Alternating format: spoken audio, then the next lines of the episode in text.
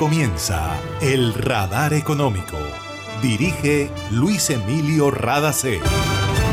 Soy Mabel Rada y esta es la emisión 10037 del Radar Económico. Estos son los temas en la mira del radar. Alcaldes de las ciudades capitales del Caribe colombiano proponen la creación de un fondo de estabilización de precios para equilibrar la tarifa de energía de la región, que es la más costosa del país y amenaza la calidad de la productividad en esta zona. Colombia ha recuperado sus ventas en el exterior y la economía ha crecido, pero hay unos nubarrones en el horizonte, dice Javier Díaz, presidente de la Asociación Nacional de Comercio Exterior, Analdex. Hablamos con el economista Jairo Parada sobre la guerra en Ucrania. Dijo que nos golpea de manera indirecta y nos presentó un panorama sobre la economía colombiana que considera no crecerá tanto como se espera. ESELCA es respaldo y confiabilidad para que Colombia pueda transitar por la ruta de la sostenibilidad. Cuando hay energía, todo es posible. En Gases del Caribe tenemos una nueva línea de WhatsApp para atender tus solicitudes relacionadas con nuestro servicio. Escríbenos al 605-322-7000 y obtén respuesta inmediata. Recuerda 605-322-7000. En Gases del Caribe, tus trámites a la mano. Estamos contigo. Vigilado Superservicios. Ahí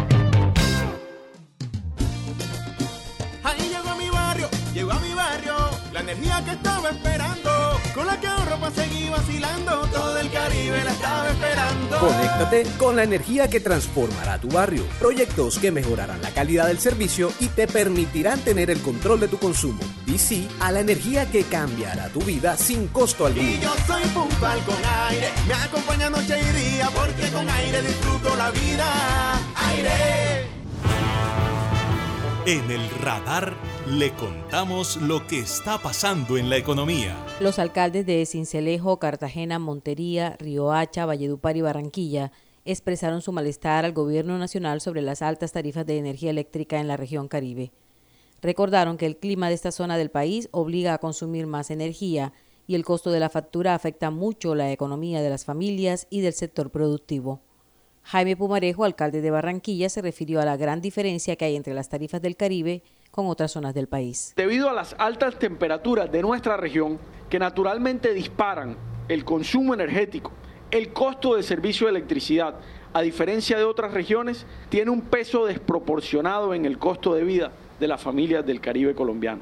La facturación para el estrato 1 de las capitales del Caribe colombiano es en promedio 2.5 veces superiores a las de una ciudad como Bogotá. 36 mil pesos paga en promedio una familia del interior del país del estrato 1 por su servicio eléctrico.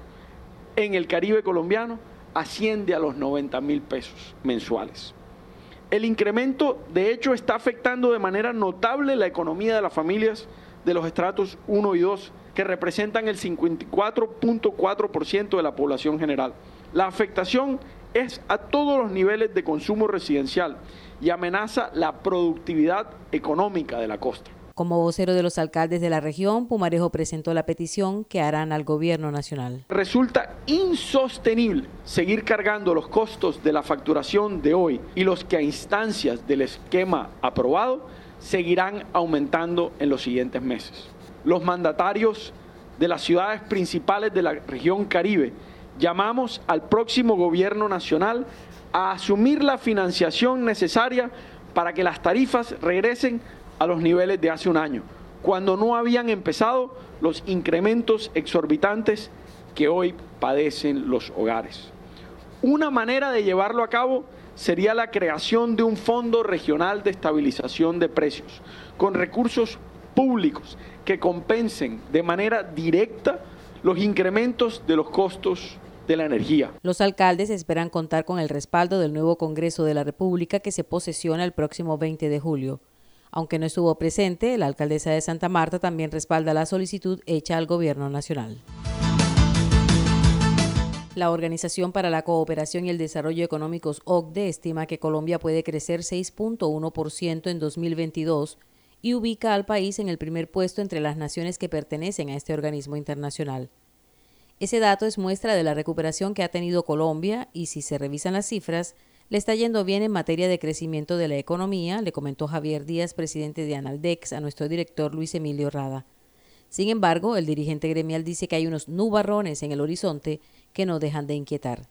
Escuchemos a Javier Díaz, presidente de la Asociación Nacional de Comercio Exterior. Uno, el tema de la pandemia a nivel mundial. Eso no ha concluido. Usted ve a China todavía cerrando algunas ciudades, cerrando puertos, cerrando algunas cosas. Eso, eso pues no va a desaparecer en el inmediato futuro, particularmente con esa política de COVID-0 que lleva, pues llevó a confinar 400 millones de, de habitantes, 45 ciudades, y eso tiene un impacto sobre la demanda y sobre la economía mundial. La guerra o la invasión de Rusia a Ucrania, indudable que tiene un, impacto sobre una economía como la colombiana que depende eh, de la importación de fertilizantes. Nosotros el 75% de los fertilizantes que utilizamos eh, son importados, 42 vienen de Rusia, Ucrania, y eso tiene un impacto sobre la agricultura y sobre los costos de esa agricultura. El tema de productividad, si usted no fertiliza, pues va a tener menor producción y por lo tanto mayores precios. Eh, las importaciones de, de, trigo, de maíz, de cebada, que si bien no se hacen directamente allá, pero impactan los precios a nivel mundial. Entonces, Ese panorama hace prever que Colombia y en general la economía mundial va a crecer mucho menos que el año pasado. Además, hay otro riesgo. El tema de la posibilidad de tener una estanflación, una recesión, un debilitamiento de la economía mundial derivado de los incrementos de los costos y de las tasas de interés. Ahí están los riesgos y hay que ver cómo los manejamos. Finalmente, Javier Díaz habló de la recuperación de las ventas en el exterior. Hemos tenido igualmente una recuperación después de la pandemia y bueno, los efectos particularmente de la pandemia y de la invasión rusa a Ucrania han llevado a un crecimiento los precios de los productos mineroenergéticos. Entonces usted ve el comportamiento de los precios del petróleo, se está hablando de que el petróleo puede llegar a 140 dólares barril y usted puede hacer una cuenta muy sencilla, a Colombia le cuesta entre 35 y 40 dólares producir un barril.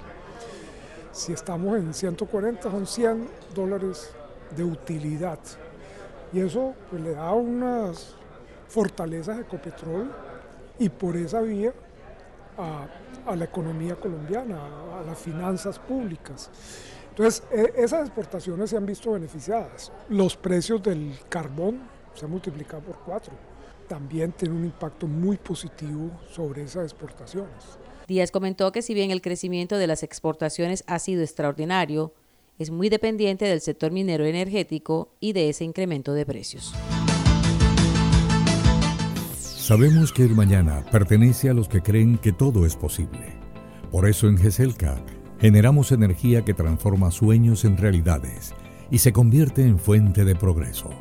Somos una fuerza invisible que une, evoluciona y construye futuro.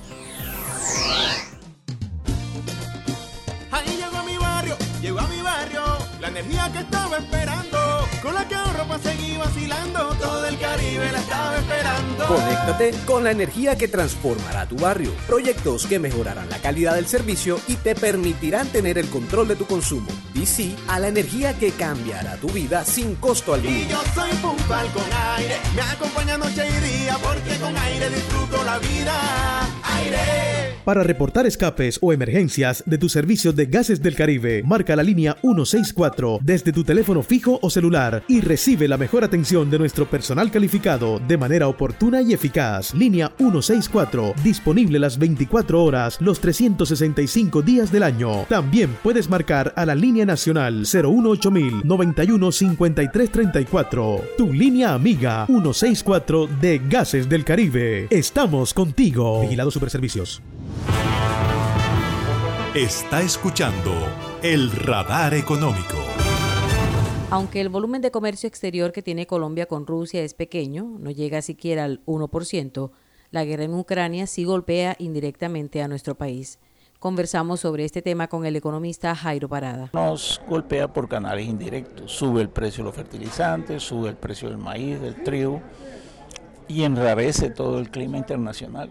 Entonces, por análisis que se han hecho en Planeación Nacional, se calcula que esa guerra y que va a continuar, no hay esperanzas de que se firme algún arreglo de paz, nos va a afectar eh, por lo menos en un punto el crecimiento de la economía nacional.